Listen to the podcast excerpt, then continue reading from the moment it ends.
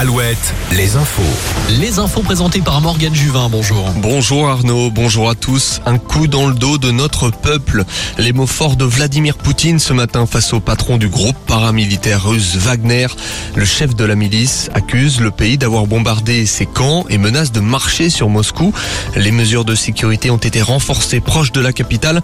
C'est peut-être un tournant dans la guerre. Emmanuel Macron dit suivre de près la situation.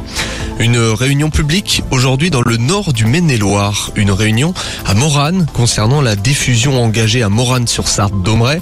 Une enquête publique est en cours pour demander aux habitants leur point de vue.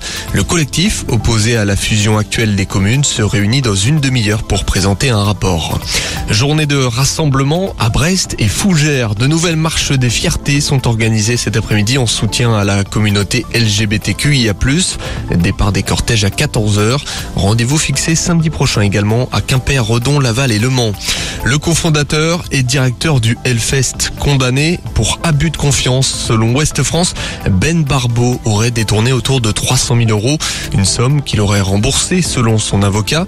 Le patron du festival de Clisson aurait surtout acheté des œuvres d'art et du vin avec cet argent, des faits qui interviennent à quelques jours de l'ouverture de la billetterie pour les passes 4 jours de la prochaine édition. Le carnaval de La Rochelle reporté le 1er avril, les festivités ont lieu aujourd'hui. Thème cette année, le végétal. Les déguisements fabriqués pour l'occasion ont été faits à partir de matières recyclées. Demi-finale à l'Euro féminin de basket. Aujourd'hui, les Bleus, sixième au classement mondial, affrontent la Belgique, cinquième. C'est presque une finale avant l'heure sur le papier.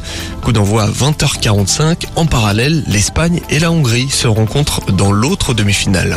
Je vous laisse avec Arnaud. Bon week-end sur Alouette.